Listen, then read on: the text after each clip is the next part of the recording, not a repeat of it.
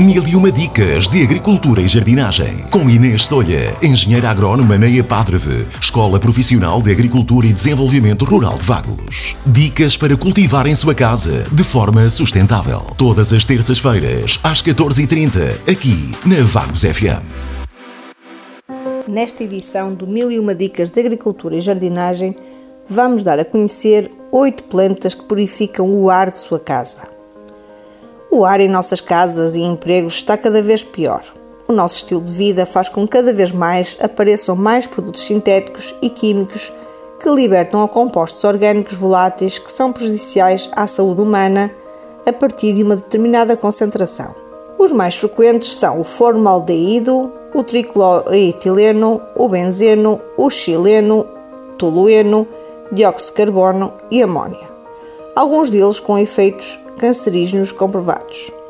As fontes são plásticos, fibras sintéticas existentes em diferentes tecidos, móveis de madeira aglomerada, PVC, tintas e vernizes, solventes, adesivos, fogões a gás, purificadores de ar, impressoras e fotocopiadoras e produtos de limpeza da casa e higiene pessoal. Em 1984, a NASA preparou um relatório sobre plantas ornamentais para a redução da poluição interna do ar, onde foi publicada uma lista de plantas capazes de purificar o ar. Irei propor as mais interessantes. Em primeiro lugar, temos o lírio da paz. Faz parte da lista de plantas com maior poder de purificação, sendo uma das mais fáceis de manutenção. Colocar esta planta em nossa casa pode reduzir o formaldeído, o xileno e o tolueno, compostos orgânicos voláteis prejudiciais à saúde, sendo também eficazes na remoção de acetona, tricloroetileno e benzeno. É uma planta originária das florestas tropicais da América Central e do Sul. Ela precisa de um lugar com luz indireta, pouca irrigação, embora goste de umidade. Uma casa de banho com luz natural é o local ideal para esta planta. Em segundo lugar, temos a areca bambu ou palmeira de jardim, uma das melhores plantas de purificação do ar no interior da casa em geral. É comumente conhecido pela sua utilização em ambientes fechados. A areca bambu remove especificamente o formaldeído, o benzeno e monóxido de carbono, especialmente útil se alguém em sua casa fuma. Em terceiro lugar, e não menos importante, a espada de São Jorge serve para absorver óxidos de azoto e formaldeído. É uma das plantas de interior mais resistentes que existe. Tem uma reputação de indestrutível. Ele suporta a atmosfera seca e quente dos quartos, a luz fraca, o esquecimento da irrigação, anos sem transplante, as pragas e as doenças. Tudo isto faz dela uma das eleitas a ter em casa. Em quarto lugar, temos a jiboia ou a era do diabo. É uma das mais fáceis de manter, é caracterizada pelas suas folhas douradas em forma de coração e é muito popular na América do Norte.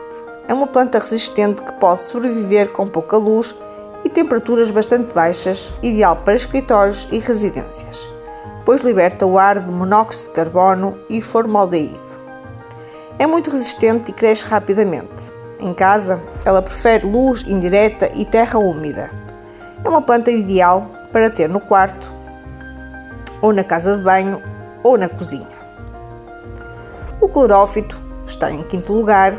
É uma planta que elimina o monóxido de carbono e outras toxinas e impurezas. É uma das três plantas que melhor eliminam os casos de formaldeído do ar.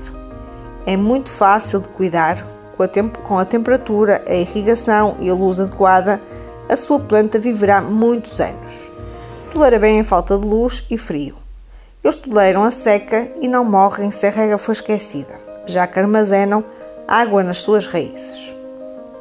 Em sexto lugar, temos a dracaena, tronco do Brasil ou árvore da felicidade. É uma planta que geralmente floresce muito raramente, podendo reduzir o tricloroetileno, xileno e outros compostos orgânicos voláteis prejudiciais à saúde humana. Em sétimo lugar, vem a era inglesa, é uma típica planta de trepar que pode subir muitos metros acima do solo e ascender por quase qualquer tipo de superfície, como árvores, pedras e paredes. pode reduzir o formaldeído, o tricloetileno, o benzeno e outros compostos orgânicos voláteis também prejudiciais à saúde humana. Em oitavo lugar, e por último, sugiro a gerbera. É ótima para deixar na lavandaria ou no quarto, pois é muito boa para remover tricloetileno, é, é uma substância encontrada em produtos para roupa, e também o benzeno do ar. Precisa de bastante sol, então locais próximos às janelas são os ideais. E espero que estas sugestões de plantas para purificar o ar de sua casa tenham sido úteis. Saudações, é Padre.